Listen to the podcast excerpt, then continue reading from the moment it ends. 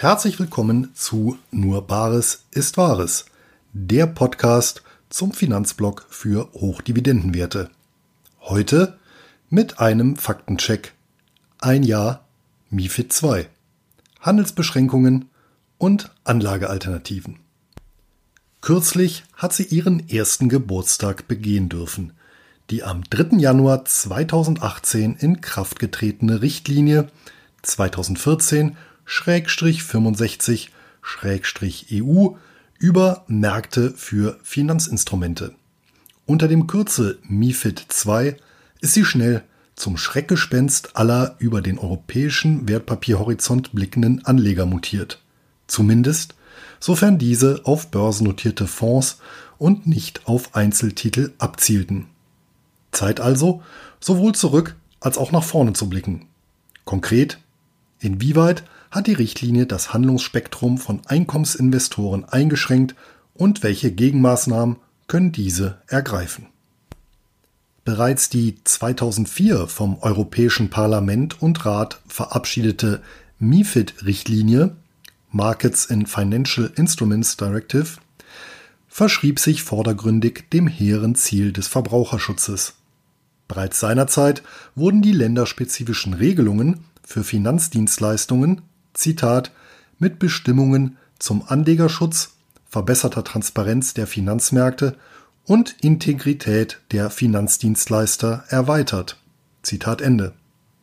Als wohl bekannteste Maßnahme müssen Finanzvermittler seither den Kunden Bestandsprovision und die Vergütung sogenannter Kickbacks offenlegen.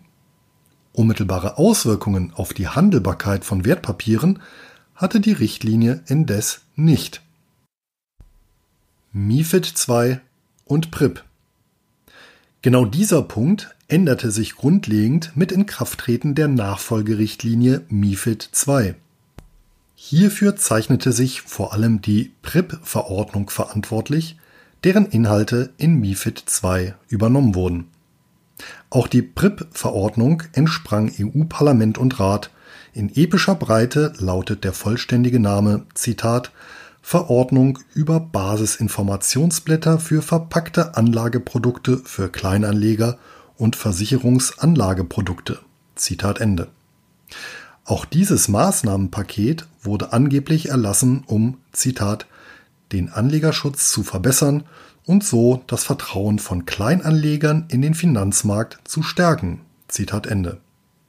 Es trat fast zeitgleich mit MiFID II am 1. Januar 2018 in Kraft. Was nun genau sind verpackte Anlageprodukte und Versicherungsanlageprodukte, auf die sich Richtlinie wie Verordnung beziehen?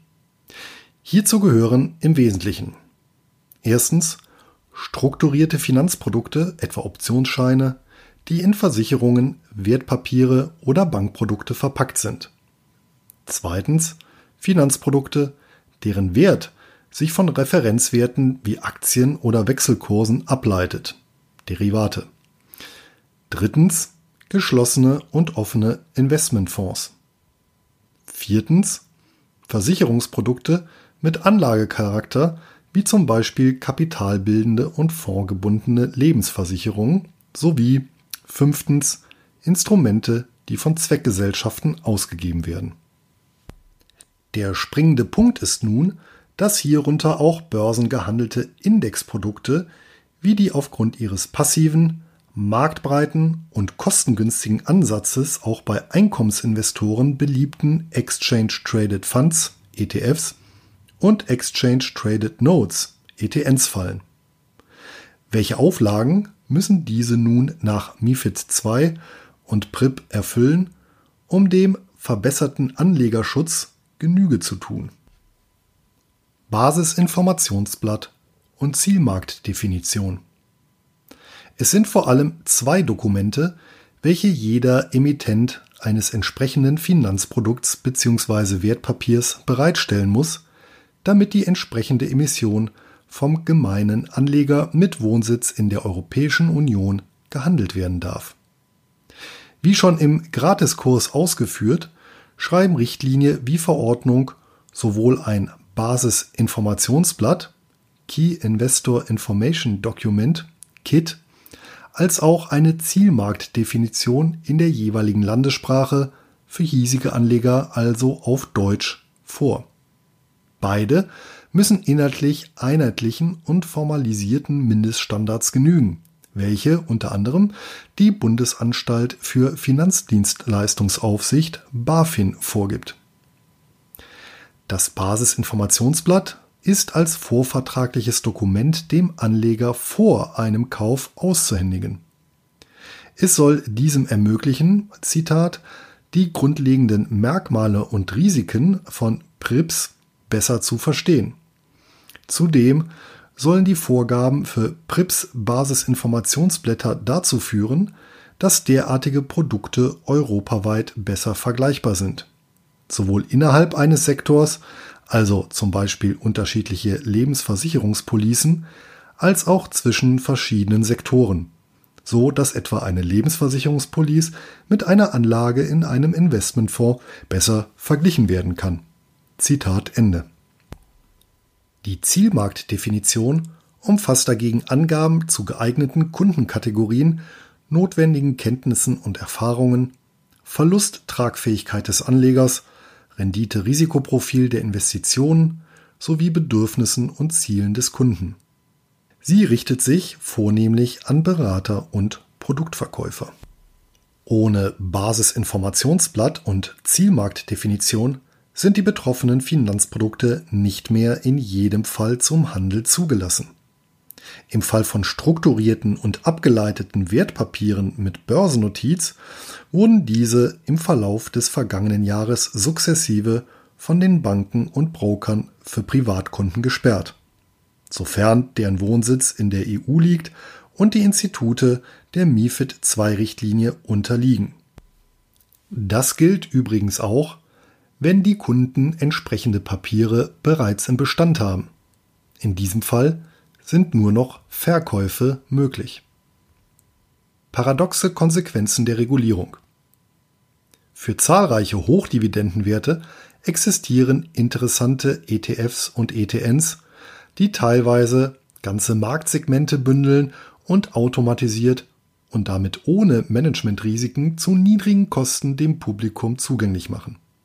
Beispiele hierfür sind der Alarian MLP ETF oder der sehr beliebte Global X Super Dividend ETF, die bereits beide an dieser Stelle ausführlich besprochen wurden. Sie erfüllen ein Maximum an Anlegerschutz und Transparenz, also jene beiden Säulen, auf denen das komplexe Regulierungswerk ruht. Handelbar sind die meisten von ihnen dennoch nicht denn in der Regel haben die entsprechenden Emittenten bis heute weder ein Basisinformationsblatt noch eine Zielmarktdefinition vorgelegt, womit ihre Produkte für die Masse der europäischen Kunden nicht handelbar ist. An diesem Zustand dürfte sich auch zukünftig kaum etwas ändern, da die Emittenten in der Regel ihren angelsächsischen Heimatmarkt bedienen und nicht auf europäische Anleger angewiesen sind. Warum sollte sich beispielsweise eine Fondsgesellschaft für einen US-amerikanischen ETF diese Mühe machen? Seine Heimatbörse liegt in den USA. Sein Zielpublikum sind institutionelle Anleger und US-amerikanische Privatinvestoren. Die Gewinnmarge ist niedrig, der Kostendruck hoch. Auf German Money ist der Emittent in der Regel nicht angewiesen. Zudem ist die umfangreiche Materie nicht leicht zu verdauen. Auch nicht für Finanzprofis, wie die Antwort der Fondsgesellschaft Global X Funds auf Nachfrage eines Lesers belegt. Zitat While US registered ETFs are not subject to MiFID II, we are working to understand the implications of the new EU regulations on EU brokers that may provide access to our products on their platforms. Zitat Ende. Anleger, die entsprechende Strategien dennoch umsetzen wollen, müssen oft kostenintensivere, intransparentere oder riskantere Umwege, zum Beispiel über die nicht von der Richtlinie erfassten Einzelwerte, nehmen. Ist die MIFID II-Richtlinie also ein weiterer fehlgeleiteter Schildbürgerstreich der Brüsseler Bürokratenschmiede? Mitnichten. Sie dürfte ihr Ziel sogar voll erreicht haben. Unter dem Deckmäntelchen des Verbraucherschutzes wurden erfolgreich Markteintrittsbarrieren hochgezogen, die den heimischen Finanzinstituten ein größeren Stück am wachsenden Markt für abgeleitete und strukturierte Finanzprodukte sichern. Zahlreiche Mütter, banknahe Emittenten dürften es bitter nötig haben. Wohnort oder Statuswechsel. Welche Möglichkeiten haben Einkommensinvestoren, auf diese Handlungsbeschränkungen zu reagieren? Eine Hoffnung sollten Sie in jedem Fall fahren lassen, nämlich die, dass die Richtlinie in Ihrem Sinne nachjustiert werden wird. Besser ist es, in die Offensive zu gehen und den Handlungsspielraum eigenmächtig zu erweitern. Welche Optionen stehen entsprechend disponierten Anlegern zur Verfügung? Die offensichtlichste besteht darin, den Wohnort zu wechseln. Sofern dem depotführenden Institut ein Wohnsitz außerhalb der EU nachgewiesen wird, zum Beispiel durch den entsprechenden Vermerk auf einem Identitätsnachweis, die Bescheinigung einer Behörde oder eine Versorgungsrechnung, kann dieses die Handelsbeschränkungen aufheben. Das gilt übrigens völlig unabhängig von der Staatsangehörigkeit des Kunden. Eventuell können hierbei auch im EU-Ausland ansässige Freunde und Verwandte behilflich sein. Eine weitere Möglichkeit besteht darin, den Kundenstatus zu ändern. Die Richtlinie gilt nämlich nur für Privatanleger und nicht für institutionelle Investoren. Die sind der juristischen Logik folgend nämlich nicht schutzbedürftig und für ihre Handlungen selbst voll verantwortlich. Der Statuswechsel ist allerdings schwierig zu bewerkstelligen. Bei Interactive Brokers, einem der weltweit größten Broker, sind die Hürden noch relativ niedrig und dennoch für die meisten Anleger kaum erreichbar. Das Institut verlangt hierfür entweder einen Wertpapierbestand von 50.000 Euro bei gleichzeitigem Nachweis eines Ordervolumens von mehr als 200.000 Euro innerhalb des letzten Jahres und mindestens 10 Aufträgen pro Quartal oder einen Wertpapierbestand von über 500.000 Euro oder den Nachweis über eine berufliche Tätigkeit im Wertpapierhandel von mindestens einem Jahr. Wechsel zu ausländischen Depotbanken. Wesentlich einfacher ist da schon der Wechsel zu einer Bank oder einem Broker, der nicht der EU-Richtlinie unterliegt. Aber Achtung, das muss nicht automatisch der Fall sein, nur weil das Institut seinen Sitz außerhalb der EU hat. Der Grund dafür ist das sogenannte Marktortprinzip. Demnach müssen Banken, die innerhalb der EU Dienstleistungen anbieten möchten, wozu allein schon das Bewerben selbiger zählt, eine Banklizenz im jeweiligen Land beantragen. In Deutschland vergibt diese die BaFin, selbstverständlich verbunden mit der Auflage, sämtlichen nationalen und europäischen Vorgaben Folge zu leisten. So kommt es dann auch, dass Interactive Brokers mit seinen Wiederverkäufern CupTrader und Linksbrokers unter der Knute von MiFID II steht. Zu lukrativ sind dem Konzern die potenziell Millionen von Tradern, die sehr gut ohne exotische ETFs leben können. Auch der Schweizer Ableger von DeGiro, einem niederländischen Discount-Broker, hat mit knapp einem Jahr Verspätung reagiert und das MiFID II-Reglement zum 1. Januar 2019 umgesetzt. Vermutlich auch aufgrund einer konzernweiten Vereinheitlichung. Der Kundenservice spricht von einer, Zitat, bewussten internen Entscheidung. Zitat Ende. Eine MIFID II-freie Alternative im deutschsprachigen Raum ist in jedem Fall die Schweizer Swissquote. Der Broker bietet von sich aus keine Bankdienstleistungen für Bürger mit Wohnsitz in der EU an und hat das auch nicht vor. Aus dem Grund unterliegt das Institut auch ausschließlich der Schweizer Aufsicht. Mangels BaFin-Bewilligung darf Swissquote in Deutschland auch nicht aktiv um Kunden werben. Auch nicht durch Zahlung von Provisionen. vermutlich der Hauptgrund, warum das Institut hierzulande weitestgehend unbekannt ist. Weitere potenzielle Kandidaten wären Mindtrade.ch, Cashbanking und Saxo Bank Schweiz, wobei ich bei diesen im Gegensatz zur Swissquote über keinerlei persönliche Erfahrungswerte verfüge. Auf Wertpapieralternativen ausweichen. Wer aus welchen Gründen auch immer keinen ausländischen Broker nutzen möchte, obgleich die Wertpapiere unabhängig vom Anbieter ohnehin meist bei einer Handvoll Zentralverwahrern wie Clearstream gelagert werden, kann in der Regel auf Anlagealternativen ausweichen. So unterbindet MiFID II zwar den Handel mit ETFs und ETNs, nicht jedoch mit australischen Investment Companies, kanadischen Trusts oder US-amerikanischen Closed-End Funds CEFs, die technisch als Aktien gelten.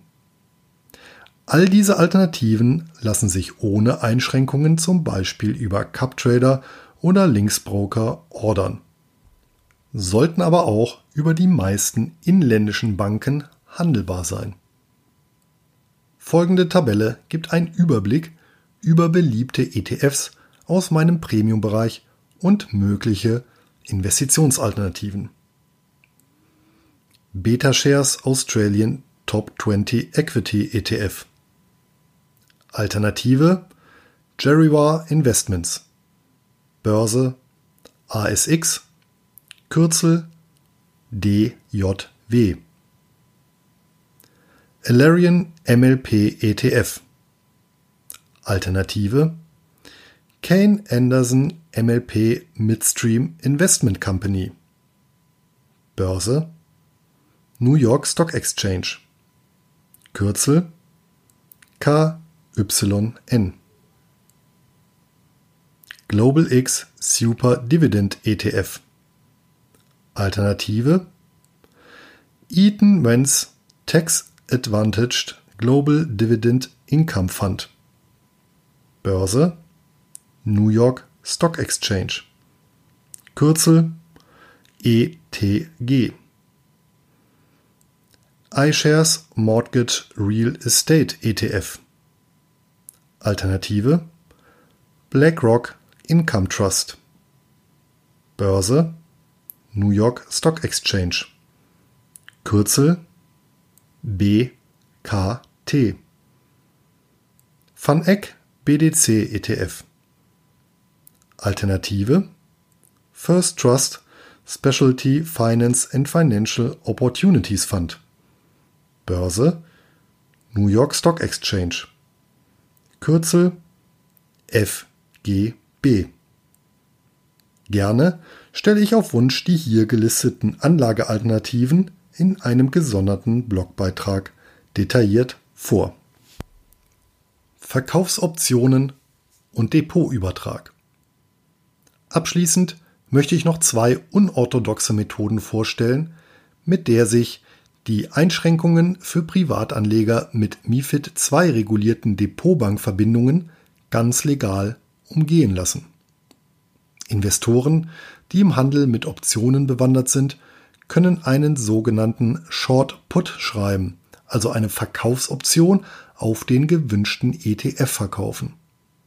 Sinkt der Kurs des ETFs unter den Ausübungspreis, bekommt der Verkäufer der Option das Papier angedient und die Position wird trotz MiFID II im Depot eingebucht.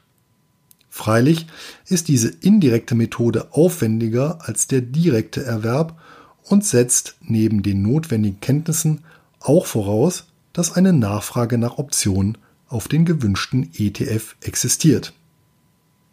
Eine weitere Alternative besteht darin, ein möglichst kostengünstiges Zweitdepot bei einem Institut zu eröffnen, welches nicht der MIFID II-Richtlinie unterliegt. Das Depot wird fortan ausschließlich für den Kauf der über das Erstdepot unzugänglichen ETFs genutzt. Diese Wertpapierpositionen werden nach dem Kauf dann auf das Erstdepot, zum Beispiel in Deutschland, übertragen.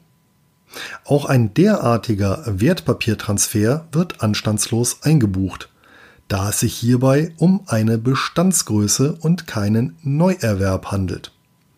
Gleichwohl produziert dieser höhere Kosten und mehr Aufwand als der Direktbezug. Dafür hält der Anleger im Anschluss das gewünschte Papier bei seinem heimischen Institut